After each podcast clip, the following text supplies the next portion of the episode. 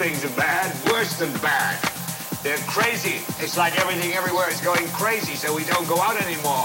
We sit in the house, and slowly the world we're living in is getting smaller, and all we say is, please, at least leave us alone in our living room. Let me have my toaster and my TV and my steel-belted radios, and I won't say anything. Just leave us alone. Well, I'm not going to leave you alone.